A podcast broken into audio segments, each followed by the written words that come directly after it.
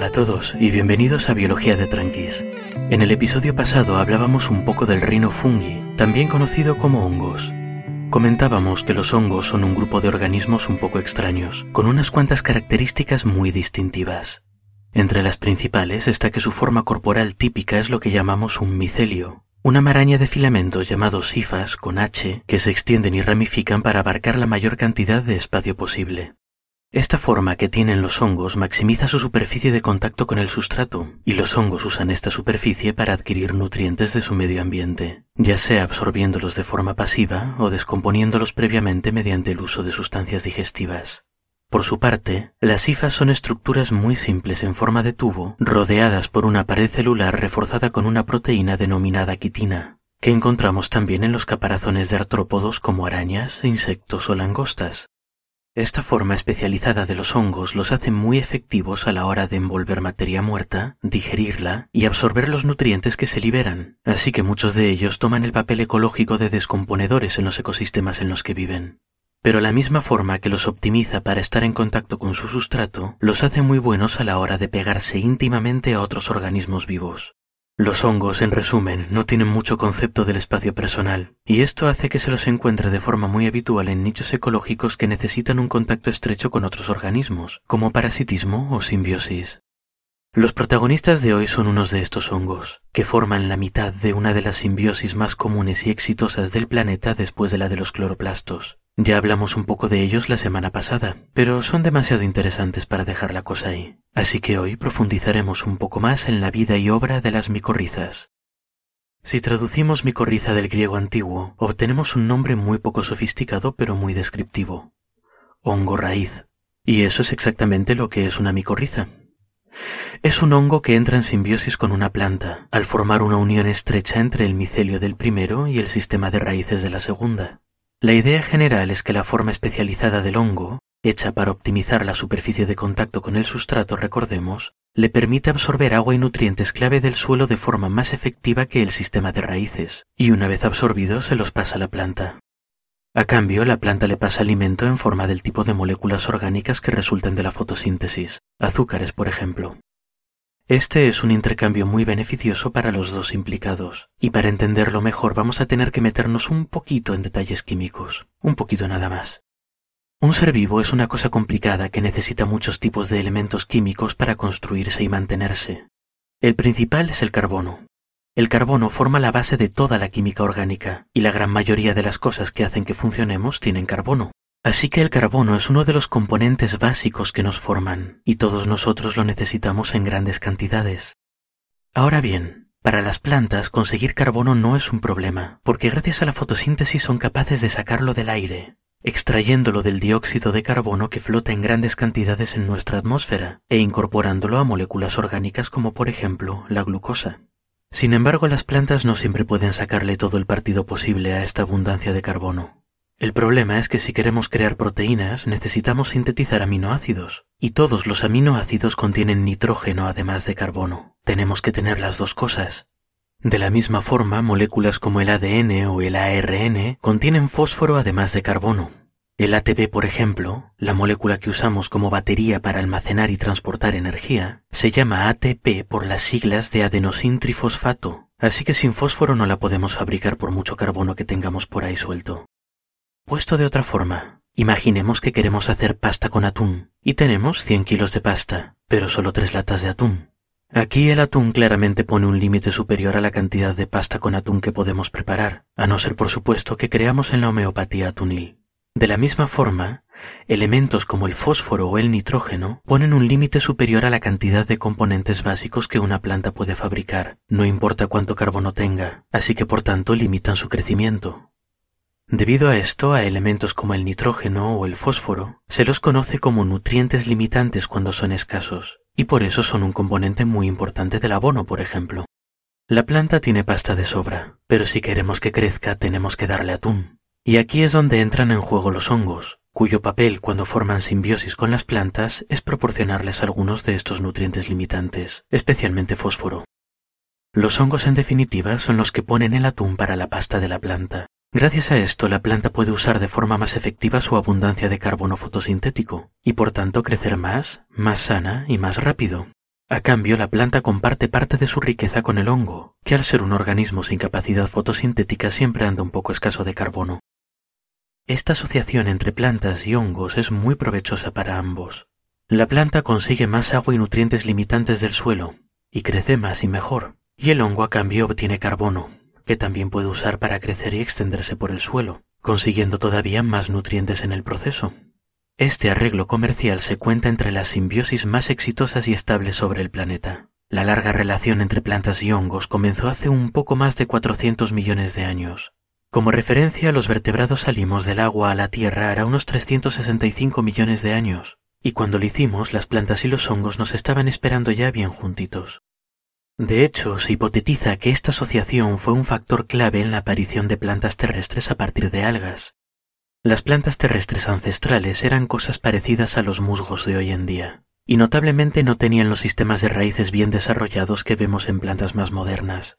Esto las habría limitado a vivir y crecer en ambientes húmedos, como les pasa a los musgos de hoy en día, y les habría hecho muy difícil sobrevivir en ambientes más secos. Fue la asociación con las micorrizas ancestrales las que les permitió colonizar la tierra más seca, al proporcionarles el agua y los nutrientes necesarios para sobrevivir.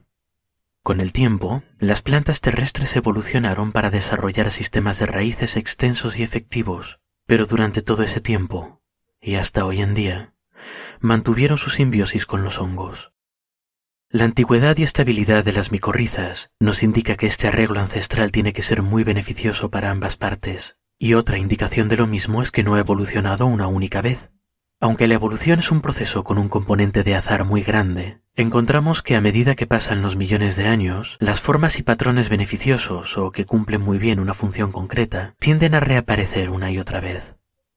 Un ejemplo son los tímpanos, que han evolucionado varias veces de forma independiente en vertebrados e insectos, porque resulta que una membranita fina que vibra con las ondas sonoras es un componente muy útil en un sistema adaptado para recibir y procesar sonido. De la misma forma, este arreglo mutuo entre hongos y plantas ha aparecido varias o incluso muchas veces a lo largo de la evolución. La simbiosis ancestral, la que ocurrió hace 400 millones de años, tuvo como protagonistas a un grupo de hongos cuyo nombre científico, por si queréis leer un poco más sobre ellos, es Glomeromicota, que traducido libremente del griego antiguo podría significar hongos bolita. Este grupo está compuesto exclusivamente por hongos que forman simbiosis con plantas, las necesitan para vivir y crecer, y no hay ninguno que viva de forma independiente. Su forma corporal es un poco parecida a la de los mohos de la fruta y el pan, con los que comparten un parentesco lejano, con hifas diminutas, delicadas y sin divisiones internas. Además, no se reproducen sexualmente, o si lo hacen nunca se los ha descubierto en el acto. Esto no les impide dispersarse, ya que al igual que otros hongos son capaces de crear esporas de forma asexual, simplemente parecen tener menos opciones que sus primos no simbióticos. Aglomeromicota, el nombre de hongos bolita, les viene de lo que ocurre cuando entran en simbiosis con una planta. La célula de una planta típica tiene al menos dos capas principales que la recubren, una membrana por un lado y por otro una pared celular que, aunque se llama pared, es relativamente porosa. Podemos imaginarnos una de estas células como un globo de agua rodeado de una cajita de esta espuma de embalar un poco dura. La espuma contiene al globo y lo protege, pero a su vez lo aprieta un poco y le da forma. Lo que hacen las hifas de los hongos bolita es crecer por dentro de la pared celular, por dentro de la espuma de embalar, y de esa forma llegan a la membrana. Por el camino van formando unas estructuras muy características que se llaman vesículas, esencialmente puntos de la hifa que se hinchan como bolsitas y sirven de almacén para sustancias varias. Estas vesículas se ven al microscopio como pequeños bultos redondeados, y de ahí sale el nombre de estos hongos. Hongos bolita, hongos bultito, hongos pelotita. Pero este es solo parte del proceso de, llamémoslo, invasión, aunque sea pacífica.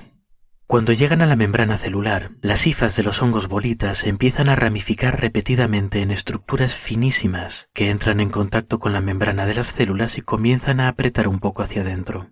Estas estructuras se llaman arbúsculos porque tienen forma de árboles minúsculos. Y si recordáis el episodio pasado ya habréis adivinado que tienen la función de maximizar la superficie de intercambio de sustancias con las células de la planta.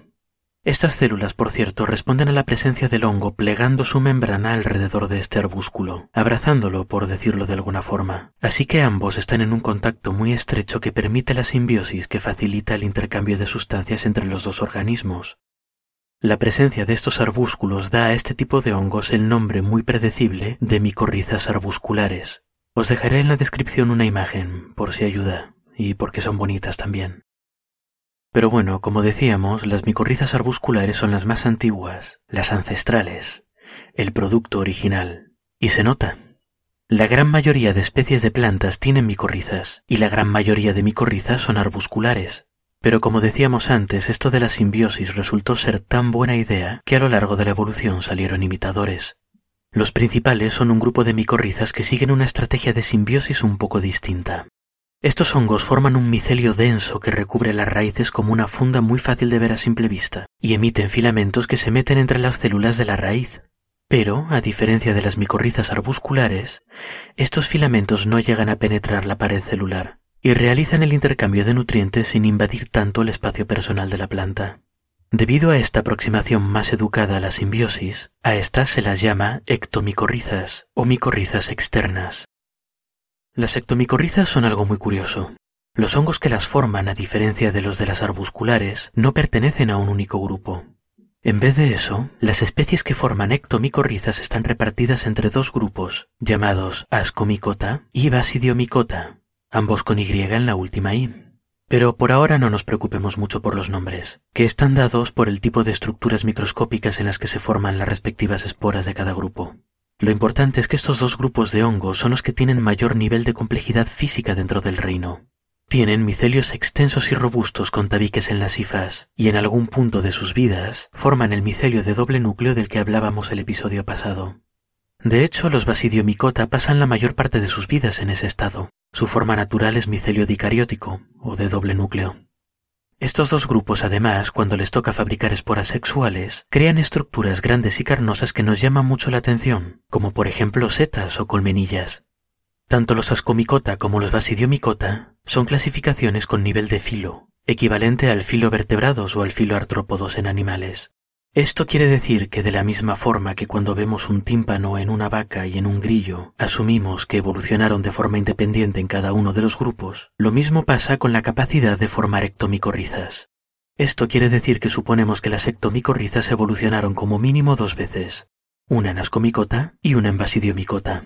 Pero si miramos de cerca la cosa se pone más complicada, como suele pasar en estos casos. Un filo es un grupo muy grande, y se divide en muchos subgrupos como clases, órdenes, familias o géneros. Y entre estos subgrupos, los hongos que forman ectomicorrizas tampoco están limitados a uno solo, sino que están dispersos y repartidos entre distintas clasificaciones de menor nivel que comparten con otros hongos que no forman micorrizas. Esto sugiere que en estos casos, los hongos dentro de cada grupo evolucionaron también hacia una forma de vida simbiótica de forma independiente. Se ha estimado que las ectomicorrizas pudieron haber evolucionado de forma independiente hasta 80 veces. Pero bueno, en realidad es difícil saberlo con seguridad. La verdad es que las cosas se pueden poner un poco confusas a la hora de reconstruir la historia evolutiva de estos honguitos. Por ahora quedémonos con la idea de que las primeras ectomicorrizas aparecieron hace unos 160 millones de años, mucho después de las arbusculares, pero que desde entonces han reaparecido varias veces en distintos grupos de hongos. Además, aunque hay un número mucho menor de plantas que forman simbiosis con ectomicorrizas cuando las comparamos con las arbusculares, esto no significa que sean irrelevantes. Las ectomicorrizas forman simbiosis principalmente con árboles y arbustos de zonas templadas, entre los cuales se cuentan cosas como pinos, abedules, sauces o hayas. Estas son plantas formadoras de bosques, muy importantes y emblemáticas en sus ecosistemas, así que el estudio de las ectomicorrizas que se asocian con ellas es interesante para la gente que se ocupa del manejo y la conservación de bosques. Y por cierto, en esta simbiosis las plantas no son las únicas emblemáticas. Aunque el cuerpo principal del hongo está oculto bajo el suelo, las estructuras reproductoras que forman son algo muy familiar para cualquiera a quien le gusten los bosques. Por ejemplo, entre los hongos que forman ectomicorrizas está Boletus edulis, un hongo asociado a las raíces de muchos árboles y que forma setas muy apreciadas para cocinar. Algo parecido pasa con Tuber melanosporum, la trufa negra, que crea unas estructuras esporíferas que dicen que son deliciosas, hasta tal punto que se entrenan cerdos y perros para buscarlas en el bosque y desenterrarlas. Pero quizá la ectomicorriza más icónica sea Amanita muscaria, un hongo que forma setas con un patrón muy característico de puntitos blancos sobre fondo rojo. Este hongo, además de ser conocido por ser la casita de duendes, gnomos y pitufos en la cultura popular, es famoso por fabricar el tipo de venenos neurotóxicos a los que los seres humanos nos gusta exponernos repetidamente por diversión. Pero mucho ojo, que este veneno no es ninguna tontería, y puede causar también problemas muy graves incluyendo vómitos, diarrea, calambres y coma. Así que no vayáis al bosque y empecéis a comer setas alegremente, que nos conocemos. En general, la gran mayoría de asociaciones entre hongos y plantas está cubierta por las micorrizas arbusculares y por las ectomicorrizas, pero nos quedan dos tipos que me gustaría comentar brevemente, porque tienen su interés. Estos dos tipos son estructuralmente distintos a las micorrizas habituales y se han especializado en formar asociaciones con grupos de plantas muy específicos. El primer tipo son las micorrizas ericoides, varios grupos de hongos que se llaman así porque se asocian con plantas de la familia Ericaceae. Esta familia está compuesta por plantas como las ericas, los rododendros o el brezo. Son arbustos bajitos, duros y con forma almohadillada, plantas resistentes que crecen en suelos pobres en nutrientes, a veces en ambientes muy difíciles, como por ejemplo zonas frías o de montaña expuestas al viento. No tienen una vida muy fácil, pero las micorrizas ericoides las ayudan a exprimir el tipo de suelos pobres en los que crecen y a extraer de ellos la mayor cantidad de nutrientes posible. El segundo tipo de micorrizas específicas son las micorrizas de las orquídeas. Para sorpresa de nadie están especializadas en formar simbiosis con las orquídeas, plantas de la familia Orchidaceae que son apreciadas por los seres humanos por las flores tan bonitas que crean. Las micorrizas son vitales para las orquídeas, porque las semillas de estas plantas son diminutas para dispersarse lo más lejos posible. Eso quiere decir que a diferencia de otras semillas, de semillas de otras plantas, las de las orquídeas no llevan una reserva de energía incorporada que les permita crecer hasta ser lo suficientemente grandes como para hacer la fotosíntesis. Una orquídea recién germinada, entonces, depende de encontrar un hongo simbiótico y caritativo que le pase carbono y nutrientes durante la primera etapa de su vida. Algunas orquídeas, de hecho, nunca llegan a hacer la fotosíntesis, y en vez de eso sacan todo su carbono de los hongos que están asociados con ellas. Así que en este caso particular parece que más que una simbiosis, tenemos un caso de parasitismo entre la orquídea y el pobre hongo. Para que os fiéis de las flores bonitas. Pero bueno, este es un caso puntual. En general, como vemos, las plantas y los hongos llevan haciendo muy buen equipo durante cientos de millones de años. Son inseparables, y las plantas que se desarrollan sin su pareja fúngica crecen peor, crecen más despacio, y son menos resistentes a cosas como sequías, herbívoros y parásitos. Así que la próxima vez que vayáis a un bosque recordad que lo que veis es solo una mitad del cuadro completo. Existe otro mundo bajo el suelo, entre las raíces, un auténtico bosque boca abajo, en el que puede que los hongos jueguen un papel mucho más importante de lo que nos imaginamos. En el próximo episodio, y para empezar 2021 con buen pie, hablaremos de este bosque boca abajo y de la forma en la que los hongos conectan grupos de plantas y a veces bosques enteros en redes intrincadas de cooperación y competición que dan forma a estos ecosistemas. Hasta entonces pues, feliz Navidad, próspero año nuevo y que no os coman las orquídeas.